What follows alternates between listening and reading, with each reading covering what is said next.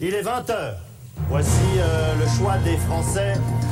Jacques Chirac, 52% des suffrages exprimés aujourd'hui. Lionel Jospin, 48% des suffrages exprimés. 7 mai 1995, la Citroën CX accélère dans les rues de Paris. Elle est partie à très très vive allure. Alors nous allons, nous allons essayer maintenant de la rattraper. 90, 100, 120 km/h, sur sa moto, le journaliste Benoît Duquesne a du mal à suivre. La voiture de M. Chirac, avec M. Chirac à l'intérieur, bien sûr, a continué sa route. Jacques Chirac n'a donné qu'une seule consigne à Jean-Claude, son chauffeur. Rouler le plus vite possible, mais ne provoquer aucun accident. Les rues défilent, Jacques Chirac, c'est depuis plus d'une heure que sa troisième tentative est couronnée de succès. Il est 20 heures passées, le nouveau président se lance dans une traversée de Paris, fenêtre ouverte, pour aller saluer ses supporters à son QG. À certains endroits, la foule sur les trottoirs applaudit. Jacques Chirac salue mais ne dit rien, pas un mot au micro. Il savoure son improbable victoire. C'est d'abord parce que j'aime beaucoup les pommes. Je suis un mangeur de pommes. Oh, la superbe pomme, ça c'est gentil.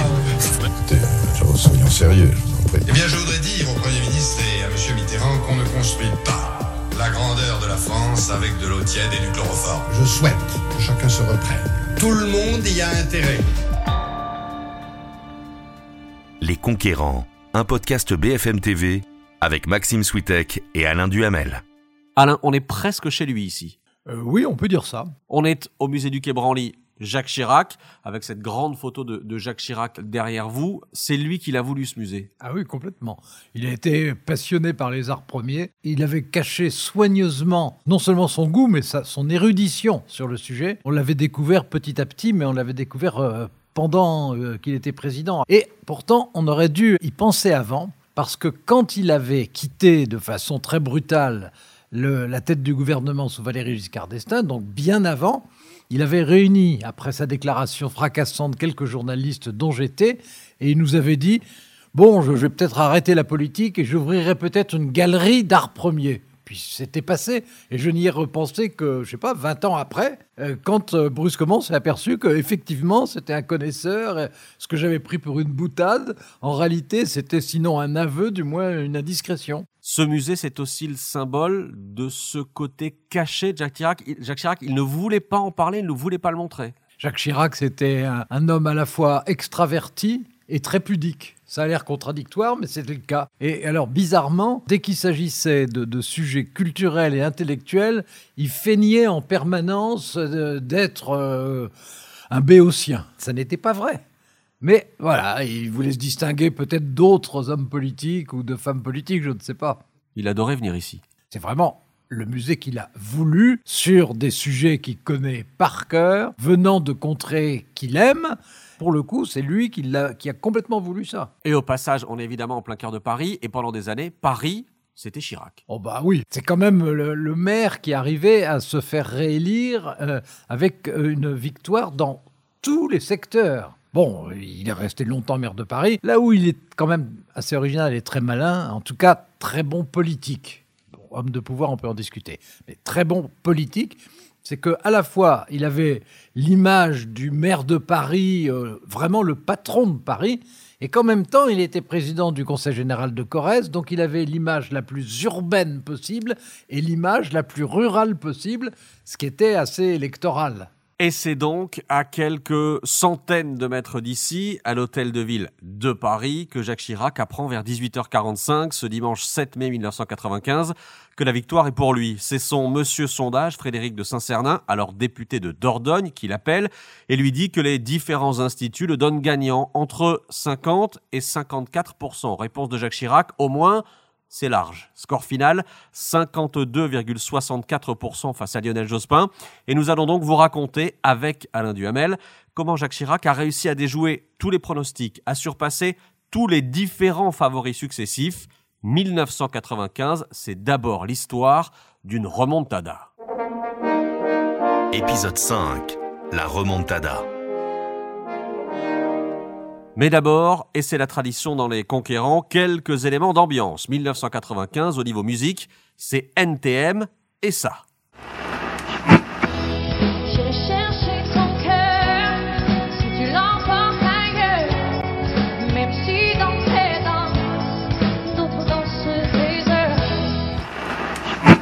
En 1995, l'Union européenne accueille l'Autriche, la Suède et la Finlande et compte 15 membres au total. En 1995, Miguel Indurain remporte son cinquième Tour de France, Michael Schumacher son deuxième titre de champion du monde de Formule 1. En 1995, Jeanne Calment, 120 ans, devient la doyenne de l'humanité. Je suis né le 21 février en 1875. Madame Jeanne Calment était déjà la doyenne du monde, elle est désormais la toute fraîche détentrice d'un record absolu. La mémoire de Jeanne Calment est un concentré d'histoire de France. Née sous la Troisième République de MacMahon, elle a croisé Vincent Van Gogh et vu pousser la Tour Eiffel. En 1995 sort Windows 95. Tom Hanks remporte l'Oscar du meilleur acteur pour Forrest Gump. En 1995, la France compte près de 3 millions de chômeurs et évidemment, François Mitterrand quitte l'Élysée. Question rituelle Alain, dans quel état est la France en 1995 Elle est à droite et grognon, de mauvaise humeur. Bon, vous venez de le dire, il y a 3 millions de chômeurs. Édouard Balladur a très bien gouverné hein, sur son programme, évidemment. Mais euh, les privatisations, le grand emprunt, une crise financière très dangereuse qu'il a beaucoup contribué à négocier, les accords du GATT, il a bien, il, a bien gouverné. Mais il y a eu euh, deux, non pas soulèvements, mais énormes manifestations de protestation, comme très souvent les jeunes et leurs qualifications, et comme très souvent la question des écoles privées. Et on a senti à ce moment-là quand même qu'il y avait une espèce de tumulte, de tumulte réfréné qui existait. Et les Français, euh, en plus, commencent à, à, eux qui ont tellement aimé la politique dans les années précédentes, commencent à regarder les politiques de travers parce que d'un côté comme de l'autre, les affaires s'accumulent. Vous m'avez dit, Alain, je nous revois dans votre bureau, vous m'avez dit, Maxime, 1995, en réalité, ça commence en 93. Oui, c'est Jacques Chirac qui a pris la décision de ne pas accepter d'être de nouveau Premier ministre, parce qu'il considérait que c'était le fait d'avoir été Premier ministre, avec toutes les difficultés du pouvoir qui l'avait empêché de gagner en 88, on peut en douter, mais enfin c'est un autre problème. Cette fois-là, il était décidé à ne plus être au gouvernement, donc à se consacrer à la préparation de sa campagne. Et pour lui, l'évidence, c'est que ça devait être Édouard Balladur, qu'il connaissait euh, depuis longtemps, qui avait été son bras droit, en fait, le numéro 2 du gouvernement entre 86 et 88, bon, qui est un homme très intelligent, très compétent, euh, et, et dont il pensait, Jacques Chirac, je le sais parce qu'il me l'avait dit, dont il pensait qu'il avait l'avantage supplémentaire de ne pas être éligible. C'est-à-dire qu'il considérait que c'est le contraire d'un animal électoral. Et donc, il n'y avait pas de risque. Tout est parti de la décision de Jacques Chirac de laisser Matignon à Édouard Balladur. Et pour le reste, euh, comme l'a dit Georges Pompidou euh, quand on l'a interrogé sur le moment où il a été nommé Premier ministre, eh ben, dès qu'un nouveau Premier ministre met le pied sur la première marche de Matignon, il pense à l'Élysée. Alors François Mitterrand s'en va, mais l'affiche de cette campagne de 95, on la lui doit aussi. Il a œuvré, il a manœuvré cette affiche, si je puis dire Alors, il considérait que c'était naturel. Il considérait de certaine manière que c'était son tour. Bon, c'était la troisième fois que Chirac se présentait, comme ça avait été le cas pour François Mitterrand. C'était pour l'un comme pour l'autre, avec une différence de génération, mais c'était pour l'un comme pour l'autre une très longue marche. Et une longue marche commençait par des débuts en politique qui avaient des points communs. Ce sont des gens qui se sont enracinés, qui ont totalement sillonné la France dans tous les sens, qui connaissaient l'électorat et la carte électorale comme personne. D'une certaine manière, ça n'était pas son ami, ni un ami personnel, ni un ami politique, mais c'était une trajectoire qu'il comprenait. D'un autre côté, François Mitterrand voyait ça avec une certaine satisfaction parce qu'il ne faut pas oublier que la, cohabitation Chirac-Mitterrand, ça avait été une cohabitation houleuse, une cohabitation de bataille perpétuelle. Et Édouard Balladur, qui était l'urbanité même, qui était très respectueux des traditions, du protocole, etc. François Mitterrand s'est dit non pas que ce serait un partenaire facile, mais que ce serait un partenaire courtois. Bon, ce qui d'ailleurs a, effectivement eu lieu. Mais c'est à partir de ce moment-là, Balladur, à Matignon, Jacques Chirac comme candidat non seulement naturel, mais paraissant à tout le monde, y compris à ses adversaires, et y compris à François Mitterrand, légitime. C'est à partir de là qu'il y a eu ce qui a été quand même la, la, campagne la plus romanesque de toutes les campagnes de la Ve République, avec Jacques Chirac à un moment totalement au fond du trou, et puis une résurrection. 93 donc, mars 93 depuis des mois, Jacques Chirac pousse son ami de 30 ans, Édouard Balladur. Tous les deux se connaissent depuis les années 60. Édouard Balladur est alors conseiller de Georges Pompidou. Jacques Chirac prend son premier poste de secrétaire d'État au problème de l'emploi. Balladur, Chirac, deux hommes de style, mais deux amis. En mars 93, comme convenu, François Mitterrand nomme donc à Matignon Édouard Balladur. Mes chers compatriotes, en élisant une majorité nouvelle, très importante à l'Assemblée nationale. Vous avez marqué votre volonté d'une autre politique. Cette volonté sera scrupuleusement respectée.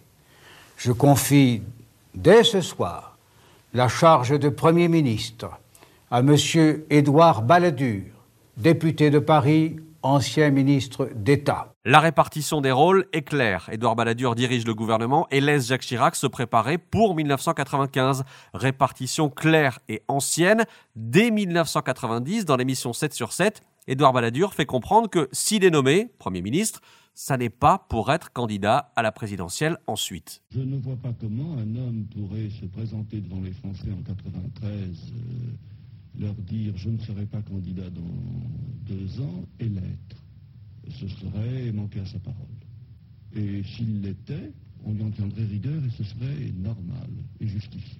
L'archive est cruelle. Une fois Matignon, Édouard Balladur oublie sa promesse. Il dirige le gouvernement, mais pense assez vite qu'il peut viser plus haut. Certains racontent qu'il ne prend plus Jacques Chirac au téléphone. En revanche, il attire à lui les amis du maire de Paris, Charles Pasqua, Nicolas Sarkozy. Les ralliements pleuvent. Et grisé par sa popularité, Édouard Balladur, le 18 janvier 1995, annonce qu'il brigue la présidence de la République. Ambiance complètement désuète. Son allocution est enregistrée sous les ors de son bureau à Matignon. J'ai décidé de présenter ma candidature à la présidence de la République. Alain, juste sur cette scène, je dis euh, désuète. Vous auriez eu quel mot pour euh, cette déclaration de candidature? Pompeuse. Pompeuse, c'est bien pompeuse. Euh, c'est le moment où je me suis dit, ça commence mal. Et je pense que c'était un moment très important parce que Jacques Chirac avait choisi de présenter sa candidature de la façon la, la, plus modeste qui soit en donnant une interview à La Voix du Nord, un journal de presse écrite. La Voix du Nord parce que c'était la région du général de Gaulle. Évidemment. Et la presse écrite et de la presse régionale pour montrer qu'il était près du peuple. Euh, ça, on ne peut pas imaginer plus modeste. Et Édouard Balladur euh, a présenté sa candidature euh, au milieu euh, de meubles d'époque, euh, assez lourds en plus, euh, de façon quasi majestueuse. On, on, avait l'impression d'un souverain disant à son peuple Je vous fais don de ma personne, pour reprendre une citation malheureuse. Mais cette mise en scène, elle est voulue par Balladur et par les siens. Ils, bah, ont conscience non, de ça. C'est pour ça que j'ai compris tout de suite qu'à ce moment-là, sa campagne serait extrêmement difficile. Lui n'était pas un professionnel de la politique, c'était un professionnel du gouvernement alors que Jacques Chirac était un professionnel de la politique. C'était pas du tout la même chose. Il était entouré, Édouard Balladur, de conseillers euh, qui n'étaient pas des grands spécialistes et qui se sont dit, alors en plus à cette époque-là, les sondages étaient euh, faramineux pour Édouard Balladur, donc ils se sont dit, c'est le pouvoir légitime, c'est le pouvoir naturel, c'est euh, le monarque républicain tel qu'en lui-même. Et ils ont commencé, euh, ils ont commencé d'une manière qui ne pouvait qu'agacer les Français, qui ont eu le sentiment qu'ils condescendaient à se présenter pour ratification. On peut dire à ce moment-là qu'il trahit Jacques Chirac? Non, pas à ce moment-là. Euh, en, réalité, Jacques Chirac, euh, s'il avait été plus attentif, aurait compris ça, mais au début, il n'y croyait pas. mais dès le moment où Édouard Balladur a composé son gouvernement, donc à son premier jour à Matignon, euh, il s'est refusé à en parler avec Jacques Chirac, alors que Jacques Chirac était un spécialiste de la distribution des postes et des portefeuilles. il était expérimenté. Édouard Balladur euh, voulait que ce soit lui et lui seul. Et il ne lui a dit qui il avait désigné que après que ce soit public, enfin au moment où ça allait être public. Et disons qu'il n'a pas fait une attention particulière à choisir des hommes faisant plaisir à Jacques Chirac, sauf Alain Juppé, qui était euh, celui que Jacques Chirac mettait le plus haut dans la génération suivante. Le meilleur d'entre nous. Voilà. Et il le pensait, hein, Jacques Chirac, d'Alain Juppé, et dont il a fait un ministre des Affaires étrangères Euh, ce qui était une façon aussi, en même temps, de le neutraliser pendant la campagne. Dans ce duel Balladur-Chirac, quel est le rôle de Nicolas Sarkozy? Alors Nicolas Sarkozy, c'est un espoir du gaullisme qui devient un espoir du balladurisme. il est gaulliste à 16 ans. Hein, il s'engage tout de suite, il est militant à fond, etc. Tout le monde comprend très vite qu'il est très doué, mais c'est Édouard Balladur qui lui met vraiment le pied à l'étrier en le nommant à la fois directement secrétaire d'État au budget. Vous savez que le poste a l'air technique, mais c'est quand même comme ça. Le poste de secrétaire d'État au budget, c'est ce qu'on donne toujours à quelqu'un qu'on considère comme un grand espoir. Parce que c'est un portefeuille très difficile et parce que c'est un portefeuille qui permet d'avoir accès à tous les ministères par principe. Donc c'est le plus formateur de tous, il le nomme là, et en plus, il en fait le porte-parole du gouvernement. Autrement dit, non seulement il lui donne la meilleure des formations professionnelles possibles, formation professionnelle gouvernementale, mmh. et en même temps le rôle le plus politique. Ce qui, ce qui fait qu'on peut dire qu'il lui met vraiment le pied à l'étrier. Et ensuite, euh, Nicolas Sarkozy, au, début, n'a pas à prendre parti, puisqu'au début, euh, Édouard Balladur ne, dit rien de, ses intentions, qui d'ailleurs ne, cristalliseront que progressivement, et qui cristalliseront pour, je pense, deux raisons principales. La, première, c'est que en devenant le numéro un, il s'aperçoit, Édouard Balladur, qu'il a euh, réellement l'envergure pour ça, et assez vite, il pensera qu'il a davantage l'envergure que Jacques Chirac. Et puis l'autre chose, c'est que, ce qui paraît aujourd'hui euh, étonnant, mais c'est quand même comme ça que ça s'est passé, euh, il est devenu incroyablement populaire. Et il ne faut pas oublier que euh, les élections législatives avaient été gagnées par les gaullistes avec 80% des sièges. C'était un raz-de-marée. Les socialistes avaient été mis en miettes. Et, donc, euh, le rapport des forces était très euh, du côté de la droite. Et au sein de la droite, euh, Édouard Balladur a eu le sentiment que finalement, il s'imposait, qu'il s'imposait à l'opinion. En plus, les ralliements se sont multipliés autour de lui, y compris les parlementaires, y compris les parlementaires les plus chiraciens. Il y a eu un moment où Jacques Chirac avait 10 fidèles et où Édouard Balladur avait 500 admirateurs. Et ça, évidemment, ça influence et ça donne des idées. Mais je reviens à Nicolas Sarkozy. Nicolas Sarkozy a symbolisé à ce moment-là la figure de la trahison. Au, moment où il a officiellement choisi Édouard Balladur. Parce que euh, Jacques Chirac avait quand même fait tout le début de sa carrière avait compris que Nicolas Sarkozy était un grand espoir, l'avait non seulement il l'aimait bien, mais euh, il l'avait introduit dans son cercle familial. D'une certaine manière, celui qui mettait très au-dessus des autres, c'était Alain Juppé, puis il y en a d'autres qui l'aimaient beaucoup comme tout bon, ou euh, dont qui ne supportaient pas tout en l'admirant comme Seguin. Euh, Sarkozy, c'était un petit peu lui qui le fabriquait, Jacques Chirac. Et il l'a introduit dans son cercle familial, ce qui n'était pas le cas avec tous les autres, hein, tant s'en faut. Et donc, pour le coup, il a eu le sentiment non seulement d'une trahison politique, mais d'une trahison personnelle. Cela dit, il faut reconnaître que Nicolas Sarkozy a eu le mérite, qui était quand même pas facile parce que la scène était dure, d'aller le lui annoncer avant de le rendre public et de lui expliquer pourquoi. Et ça, euh, il n'y en a pas beaucoup d'autres qui l'ont fait. Et la réaction de Jacques Chirac à ce moment-là? Bah, Il était suffoqué et indigné.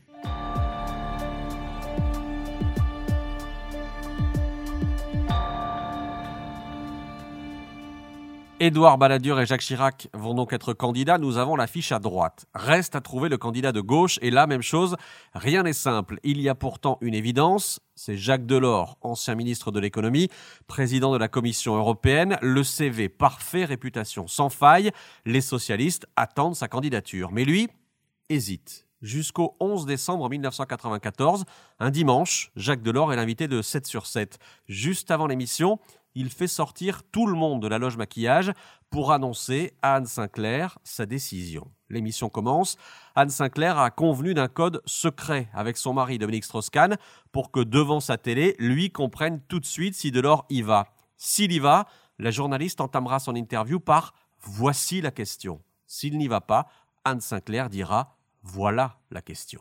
Eh bien, bonsoir Jacques Delors. Bonsoir Anne Sinclair. Voilà la question que, en effet, tous les Français se sont posés cette semaine. Moi aussi, j'ai envie de vous, vous la poser ce soir, tout de suite, d'entrée de jeu. Jacques Delors, êtes-vous, oui ou non, candidat à l'élection présidentielle? Parlons d'abord du fond et je vous répondrai ensuite. Ce soir-là, Jacques Delors est donc sur le point d'annoncer qu'il renonce, mais il passe d'abord 30 minutes à décrire minutieusement l'état de la France, les remèdes qu'il faudrait appliquer. Les socialistes y croient, il va y aller. Delors détaille quasiment son programme avant de jeter l'éponge. Bien, Jacques Delors, je vous repose ma question du début de l'émission. Est-ce que vous êtes oui ou non candidat à l'élection présidentielle? Bien, c'est un cas par exception, je vais lire.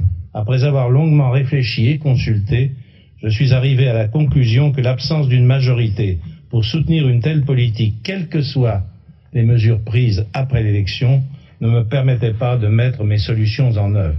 Les déceptions de demain seraient pires que les regrets d'aujourd'hui. Jacques Delors renonce et c'est exactement ce qu'avait prévu Jacques Chirac. Il l'avait même dit fin novembre dans une interview à un magazine féminin.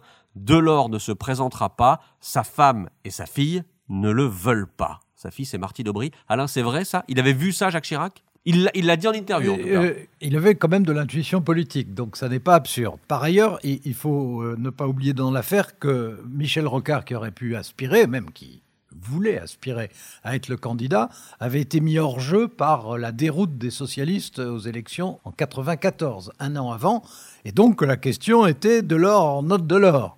Jacques Chirac pensait que Delors n'irait pas, et, euh, moi je croyais que Delors irait, pour une, beaucoup de raisons. Je connaissais très bien Jacques Delors, et je l'aimais beaucoup d'ailleurs. D'une part, il savait ce qu'il voulait faire au pouvoir, ce qu'il avait envie de faire au pouvoir, ce qui est assez rare à l'avance. Et, et d'autre part, il avait publié, euh, quelques mois avant la fameuse émission Mhm. avec Anne Sinclair, un livre qui était un livre-programme de candidats de bon calibre. Donc il y avait tout pour ça. Mais il y avait des gens comme par exemple Pierre Mauroy, qui le connaissait bien, euh, et qui me disait il n'ira jamais. Et, et qui m'a toujours dit il n'ira jamais. Et Mitterrand me disait il n'ira jamais. Et Jacques Chirac pensait il n'ira jamais. Et en fait. C'était quoi, pardon c'est de la trouille? Non, c'est. Alors d'abord, il n'aimait pas la politique, Jacques Delors. Hein, c'était c'était quelqu'un qui aimait bien gouverner, qui aimait bien prendre des responsabilités, qui avait des idées très précises sur l'équilibre social de la France. C'est celui qui avait le plus d'idées sur ce sujet-là, euh, qui probablement connaissait le mieux le sujet. Mais la politique, non. Les élections, c'était pas son truc. Il avait été une fois élu, mais parce qu'il fallait les lire quelque part et à un poste de troisième ordre. Mais il n'avait jamais été réellement devant le suffrage universel. Donc il n'aimait pas la politique, il n'aimait pas les campagnes. Lui, il aimait convaincre. Et là, il, il fallait se battre et, et il fallait cogner. Et je crois que ça n'était pas du tout son tempérament. Lui, il l'a démontré à Bruxelles d'ailleurs très efficacement. C'était l'homme qui créait les compromis. C'était pas l'homme qui créait les conflits. Et là, évidemment, une élection présidentielle, c'est un conflit. Bon, et puis, il avait une idée qui était fausse, je lui avais d'ailleurs dit à l'époque, qui était que, puisque la France était à droite, sans doute avait-il une chance d'être élu. Il disait pas je vais être élu du tout, mais il avait une chance d'être élu, mais il était persuadé qu'il n'aurait pas la majorité parlementaire qui suivait. Bon, moi j'étais persuadé que si, à cause de la mécanique présidentielle française, mais lui, n'y croyait pas. Il était probablement influencé par le fait que, euh, comme ça faisait longtemps qu'il vivait à Bruxelles, dans le système le plus parlementaire du monde, euh, il avait le sentiment que tout se décidait euh, entre des coalitions de groupes parlementaires, des chefs, des sous-chefs, des barons, des baronnets, etc., et qu'il n'y avait pas un patron qui s'imposait, qui avait une autorité. Autrement dit, il a raisonné comme s'il était en Belgique ou en Allemagne, et pas comme s'il était dans la France hyper présidentielle. Mais alors, si ce n'est pas Delors, qui? Comment est-ce que le PS choisit un candidat? Alors le PS a été très dépourvu et démuni. Et donc, euh, à ce moment-là, ils ont décidé d'organiser la première euh, élection primaire. L'élection est dans cinq mois. La Voilà. présidentielle est dans cinq mois. Euh, oui, cinq petits mois. Cinq petits mois. Cinq petits mois. Et donc, ils décident d'organiser une primaire. Alors, il y a Jack Lang qui avait envie d'y aller. Mais les autres n'avaient pas envie que Jack Lang y aille. Bon, c'était comme ça.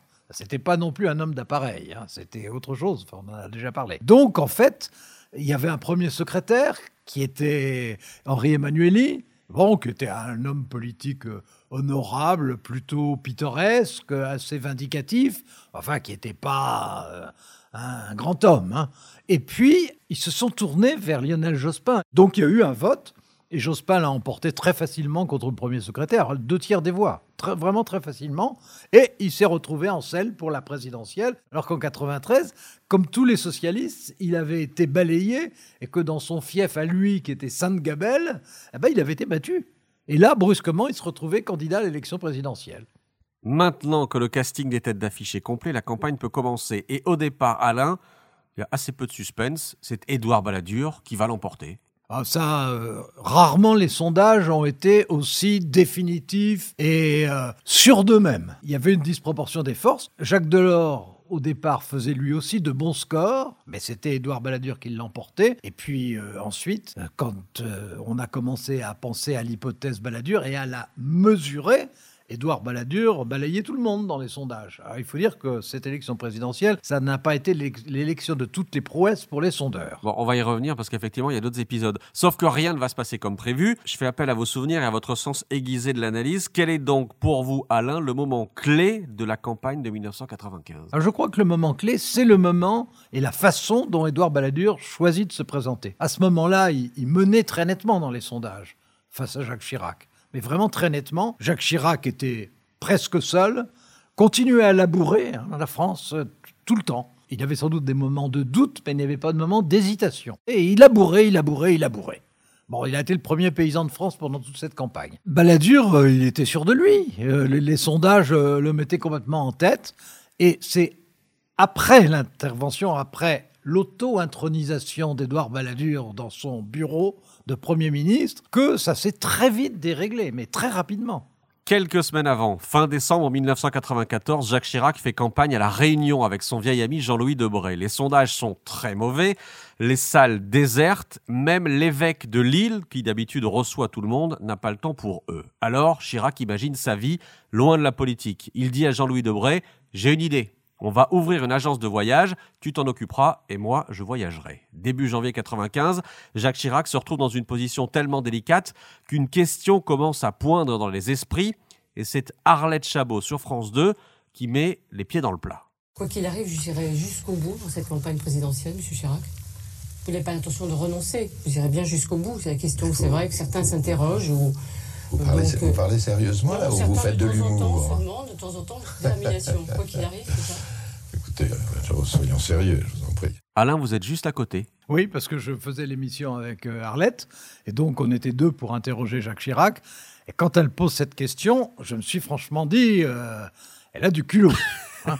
et j'ai regardé la tête de Jacques Chirac, j'avais que ça à faire à ce moment-là. Et, c'était extraordinaire parce que il avait les, mâchoires qui se crispaient tellement que je me suis dit, il va se casser quelque chose. Et il avait le front littéralement plissé de rage, mais on voyait des sillons sur le front et il était blême. Du coup, après, je me suis dit, euh, il faut quand même un peu apaiser l'atmosphère. Il a répondu de façon cinglante. Et c'est à ce moment-là que pour apaiser l'atmosphère, je lui ai dit, pourquoi est-ce que vous avez mis des pommes sur votre dernier livre?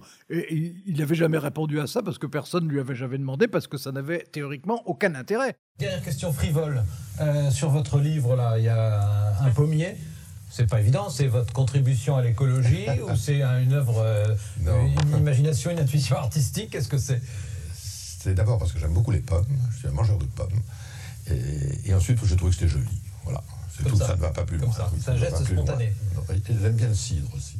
Bon, mais du coup, il a dit j'aime les pommes, j'aime les pommes, j'aime les pommes. Et c'est devenu son slogan le plus populaire de toute la fin de campagne. Et quand il allait quelque part, les gens disaient j'ai des pommes. Et euh, lui disait mais oui, on, aime, on est des bons Français, on aime tous les pommes. Enfin, c'était devenu un gadget. On va revenir sur les pommes, mais en janvier 95, au moment de cette émission, de cette fameuse question d'Arlette Chabot, en coulisses, depuis quelques jours, ces équipes sentent que le vent est en train de tourner dans les sondages. Le signal est encore faible, mais ça frémit. Jacques Chirac s'accroche donc à son thème de campagne favori. Il promet de s'attaquer à la fracture sociale qui divise la France. Il promet par exemple de réquisitionner les logements vides pour les SDF. La France pour tous, c'est le titre de son livre qui sort au début de l'année. Sur la couverture, donc, un pommier. Il y a des pommiers qui sont des pommiers qui ne sont pas très grande qualité, il faut bien le reconnaître. Et euh, on fait des pommes pour faire un petit cidre qui n'a pas non plus de grandes prétentions, mais que j'aime bien. Manger des pommes, la phrase devient un gimmick, presque un slogan repris en boucle, notamment par les guignols de Canal+. Chirac est en train de devenir sympa. Jacques Chirac a changé d'image pendant la campagne, sous les yeux des Français. Jacques Chirac a changé d'image à partir du moment où les ambitions d'Édouard Balladur ont commencé à apparaître. Et à partir de ce moment-là, les guignols l'ont représenté très souvent avec un couteau planté dans le dos. Et donc, lui qui avait une image de presque de prédateur, enfin de combattant violent, il a eu une image de victime et les gens le regardaient différemment. Et puis, euh, quand on a vu les, sondages de la fin de l'année et du début de l'année avec euh, un, Édouard Balladur rayonnant et, un, Jacques Chirac tellement faible que euh, les gens ont commencé à se dire c'est quand même pas tellement juste ça. Parce qu'après tout, euh, il s'occupe de nous, il nous aime bien, etc. Parce qu'il avait ce côté humain euh, qui était incontestable. Et son image s'est absolument métamorphosée, le climat a complètement changé. Et puis, il a eu euh, l'astuce d'utiliser cette fameuse note qui avait été faite pour expliquer que le problème était que la gauche euh, s'éloignait du peuple et qu'il fallait trouver, après tant d'années déjà de chômage, de difficultés, de sacrifices, de pessimisme, il fallait euh, une relance sociale. Alors, il a fait toute sa campagne. Je me rappelle le jour où il m'a apporté, parce qu'il me l'a apporté en venant mhm. faire une émission, il, il m'a apporté la note en question, qui devait faire une cinquantaine de pages, et il m'a dit, lisez ça, c'est ma campagne. Et sa campagne, c'était le Chirac autoritaire est devenu le Chirac social, humain et proche des gens. La fracture sociale, tactiquement, c'est un coup de maître. Oui, mais enfin, on peut dire aussi que c'est un coup de traître, parce qu'il fera le contraire. Oui. Il fera le contraire, et il est trop intelligent et trop expérimenté pour ne pas l'imaginer à ce moment-là. Donc c'est cynique. Ben, c'est de la démagogie. C'est de la démagogie qui malheureusement est quelquefois efficace dans les émissions, mais vous savez, il avait dit à ses proches, plusieurs l'ont raconté, lui, il l'a jamais démenti, il avait dit à ses proches, vous allez voir à quel point je serai démagogue. Ma démagogie va vous étonner. C'était sa phrase. Et euh, de fait, moi j'étais assez étonné. D'ailleurs, j'étais assez critique vis-à-vis de sa campagne parce que je savais bien qu'entre ce qu'il promettait et ce qu'était la conjoncture et ce qu'il était possible de faire, il y avait une incompatibilité absolue. Et il, se trouve que c'est à moi qu'il leur a dit, moins de six mois après avoir été élu président, je me le rappelle, le 26 octobre, en tête à tête, euh, on a fait une émission d'une heure et quart à peu près, et dont l'objet était, je vais reconnaître que la situation n'est pas celle que je disais, et donc on va commencer par diminuer les déficits avant de pouvoir mener une politique sociale. Autrement dit, d'avouer que, en, gros, que c'était le programme d'Édouard Balladur qui était le bon, en tout cas le vrai, le réaliste, et pas le sien. Il reste trois mois avant l'élection. Jacques Chirac entame donc sa remontée dans les sondages. Tout ça prend du temps. Fin janvier, Édouard Balladur est donné à 32%, loin devant, mais Édouard Balladur va s'effondrer. Pourquoi est-ce qu'il s'effondre, Balladur? Alors d'abord parce qu'il ne mène pas une bonne campagne du tout. Vous savez, vous avez des hommes, c'est le cas d'Édouard Balladur, c'était le cas de, Raymond Barre, qui sont des gouvernants de qualité, qui sont faits pour ça, qui sont faits pour gouverner, et qui sont pas du tout faits pour faire de la politique, et encore moins des élections. Ce ne sont pas les mêmes qualités, ce ne sont pas les mêmes défauts. Et donc, euh, il n'était pas fait pour mener une campagne. Ensuite, comme je vous le disais, il n'était pas très bien entouré pour ça. Ceux qui le conseillaient, par flagornerie ou par euh, admiration, parce qu'il y avait beaucoup de gens qui l'admiraient aussi, euh, lui conseillaient de faire le contraire de ce qu'ils auraient dû lui conseiller de faire. Donc euh, évidemment, ça a joué. Jacques Chirac, lui, reprenant progressivement non seulement confiance, mais de l'aplomb, etc., a fait, lui, une très bonne campagne. Jacques Chirac a été très bon à ce moment-là. Édouard Balladur a été très mauvais dans cette campagne. Et alors, en plus, il y a eu des affaires euh, auxquelles il était totalement extérieur. Mais Schuller Maréchal, etc., c'était l'histoire de Pasqua, en fait. Mais qui sont arrivés, mais pile au mauvais moment. Pour Balladur. oui, pour Balladur. Et, il a dû, euh, il a dû s'expliquer en permanence sur quelque chose qui lui était complètement étranger. Mais euh, d'abord, dans ces cas-là, personne ne le croit. Et, ensuite, lui qui avait une image euh, peut-être hautaine, mais de grande probité. Bah, brusquement, les gens ont commencé à douter. Et le point de bascule, c'est début mars. Jacques Chirac prend dans les sondages l'ascendant sur tout le monde. Il devient le favori du premier tour de la présidentielle. Sauf que les sondages se plantent. Le choix des Français pour ce premier tour de l'élection présidentielle 1995. En tête de ce premier tour, Lionel Jospin avec 23,4% des suffrages exprimés. Derrière Jacques Chirac, 20% tout rond. Éliminé Édouard Balladur, 18,5% des suffrages exprimés. C'est Lionel Jospin qui arrive donc en tête, Jacques Chirac deuxième juste devant Édouard Balladur. Comment se passe l'entre-deux tours alors, dans l'entre-deux tours, à la fois Lionel Jospin a fait une belle performance, puisque les socialistes étaient fait balayer aux législatives en 93, et qu'en 95, il arrive en tête du premier tour, ce qu'effectivement aucun sondage ne prévoyait. Bon. Et pendant l'entre-deux tours, Lionel Jospin était content de son, score, euh, mais euh, c'est Jacques Chirac qui avait de toute évidence la réserve de voix En plus, Édouard Balladur avait été très correct, c'est-à-dire qu'il s'était immédiatement euh, désisté en sa faveur et avait appelé tout de suite et sans réserve euh, ses électeurs à voter pour Jacques Chirac, contrairement à Jacques Chirac par rapport à Giscard en 81. Et c'est le fameux Je vous demande de vous arrêter qu'il lance à ses supporters qui sifflent Chirac. Exactement. Tout démontre que les Français l'ont décidé. C'est M. Jospin et M. Chirac qui seront présents au... Je vous demande de vous arrêter. Je vous demande de vous arrêter. Tout démontre que les Français l'ont décidé. C'est M.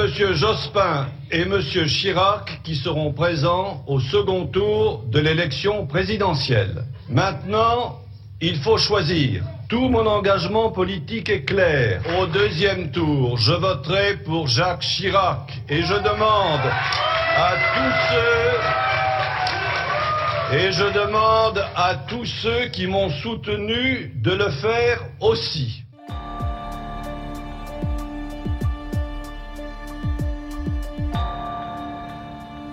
Je voudrais parler d'une de vos amies, j'ai le droit ou pas Ah, sûrement.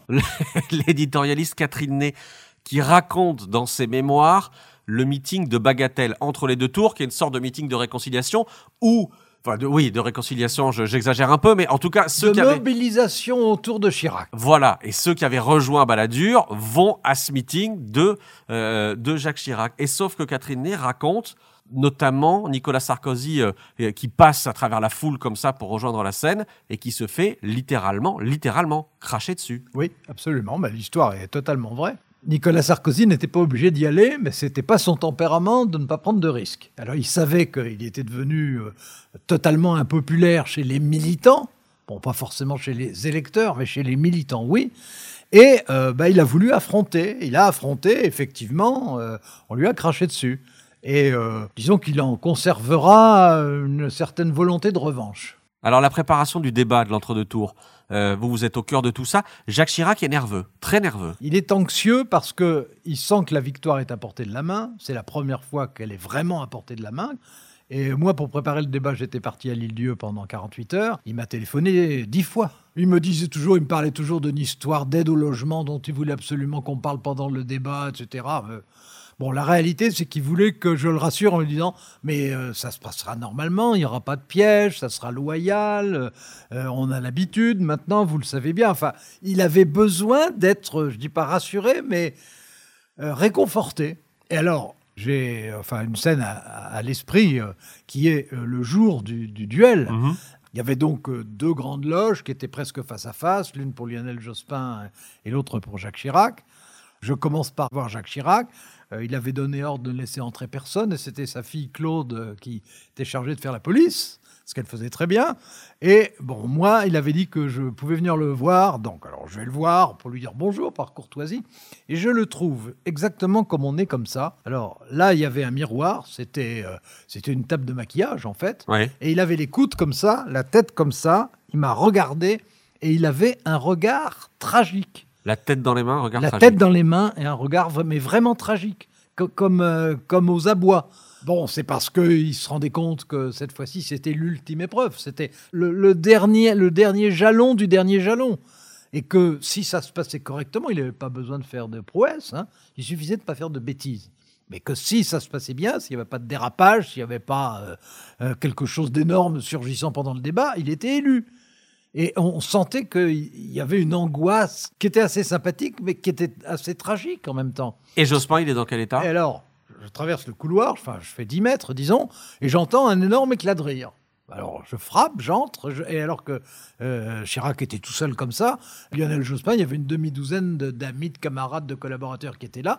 Ils étaient tous en train de rire parce qu'ils venaient de s'apercevoir, euh, euh, Lionel Jospin se changeait, il venait de s'apercevoir que le pantalon n'était pas celui du costume et qu'il avait la veste d'un costume et le pantalon de l'autre. Bon, la différence n'était pas énorme, je suis pas sûr qu'on s'en serait aperçu. Eux étaient totalement décontractés parce que Lionel Jospin, au fond, il avait déjà gagné. Il savait que désormais, il serait le chef de file de la gauche. Et, c'était déjà un bel objectif quand on se rappelle qu'il avait été balayé avec les autres deux ans avant. Et il était décontracté. En plus, les chiffres, c'était pour Chirac. Donc, il avait envie d'être le meilleur possible. euh, Lionel Jospin, et de démontrer qu'il avait la stature non seulement d'un ministre d'État ou d'un premier secrétaire, mais qu'il pouvait avoir une stature présidentielle. Euh, le- L'enjeu n'était pas du tout le même. L'un allait être président et l'autre voulait devenir présidentiable. C'est pas la même chose. Et l'un était décontracté et l'autre était, euh, voilà, c'était l'heure la plus euh, dramatique de sa vie. Sauf votre respect, Alain Duhamel, c'est pas le débat le plus décisif de l'histoire. Non, c'est le débat le plus républicain. Parce que les deux se sont parlé, écoutés, répondu, répliqué, ont argumenté, ont dit des choses euh, précises, concrètes, ont vraiment fait un bon travail de deux personnes qui s'affrontent sur des positions différentes mais pas inconciliables et avec des arguments raisonnables. C'est-à-dire ce que devrait être la politique. Et ce que, bien entendu, tout le monde déteste et qui ennuie tout le monde. En France, il faut qu'il y ait du cirque, il faut qu'il ait, euh, euh, faut qu'on joue euh, tout le temps aux chevaliers français contre les archers anglais, etc. Qu'on soit, qu'on soit tout le temps dans une bataille épique. Et que si ça peut être euh, en plus non seulement vigoureux, mais, mais, mais violent, désagréable et combinatoire, alors là, tout le monde est enchanté. Du coup, comme c'était intelligent et mesuré, tout le monde a dormi. En somme, je voudrais dire, en, en badinant bien sûr, mais avec un fond de sérieux, qu'il vaut mieux 5 ans avec Jospin que 7 ans avec Jacques Chirac. Hein, ça serait bien long, ça serait bien long. Jacques Chirac, favori, ne commet pas d'erreur dans ce débat. Il est élu le 7 mai 1995 président de la République. Il est 20h. Voici euh, le choix des Français, le nom et le pourcentage de la victoire pour le nouveau président de la République. Cinquième président de la Cinquième République, Jacques Chirac, 52% des suffrages exprimés aujourd'hui. Lionel Jospin, 48% des suffrages exprimés. Alain, il y a la liesse, il y a la joie dans le camp Chirac, mais cette élection de 1995, elle laisse quand même un goût très amer. Il y a un post-scriptum à cet épisode 5 des Conquérants. Des années plus tard, on va s'apercevoir que et Jacques Chirac et Édouard Balladur ont triché. Leur compte de campagne était truqué, frauduleux, avec des sommes colossales injectées en liquide et à la provenance complètement douteuse. Mais le Conseil constitutionnel, qui est présidé par Roland Dumas alors, ferme littéralement les yeux. Oui, il ferme les yeux en disant, euh, alors ça tradition française, argument d'État, etc. Si on, on reconnaît les fautes énormes qui ont été commises, il faut annuler l'élection. Et on ne peut pas annuler l'élection du président de la République. Bon, c'est contestable, c'est réaliste, mais c'est contestable. Disons que là, l'intérêt politique, peut-être même l'intérêt national d'un côté et la morale élémentaire de l'autre sont entrés en conflit. Et je crois que dans l'esprit de Roland Dumas, c'est le genre de conflit qui ne le trouble pas beaucoup. Oui. Euh, Alain, prochain épisode des Conquérants, le sixième, donc 2007, la victoire de Nicolas Sarkozy. Vous m'emmenez où? On a un doute. On a un peu un doute, oui. Ça peut être, ça peut être au ministère de l'Intérieur, puisqu'au moment de la campagne, il était redevenu ministre de l'Intérieur, euh, après avoir été le, le ministre euh, des Finances le plus euh, hollywoodien qu'on puisse imaginer. Vous pensez à Tom Cruise Par exemple. Qui est venu le visiter à, à Bercy. Absolument. On pourrait inviter Et- Tom Cruise pour le prochain Bah, épisode. par exemple, et, et comme témoin. Et, et- et autrement, on peut toujours dire la mairie de Neuilly, puisqu'il était encore élu euh, au conseil municipal de Neuilly. Bon, bah, euh, rendez-vous pour le prochain épisode, le numéro 6, on verra où on est. Vous venez d'écouter Les Conquérants, un podcast BFM TV à retrouver sur le site et l'application et sur toutes les plateformes de streaming. Si cet épisode vous a plu, vous pouvez vous y abonner et lui laisser une note.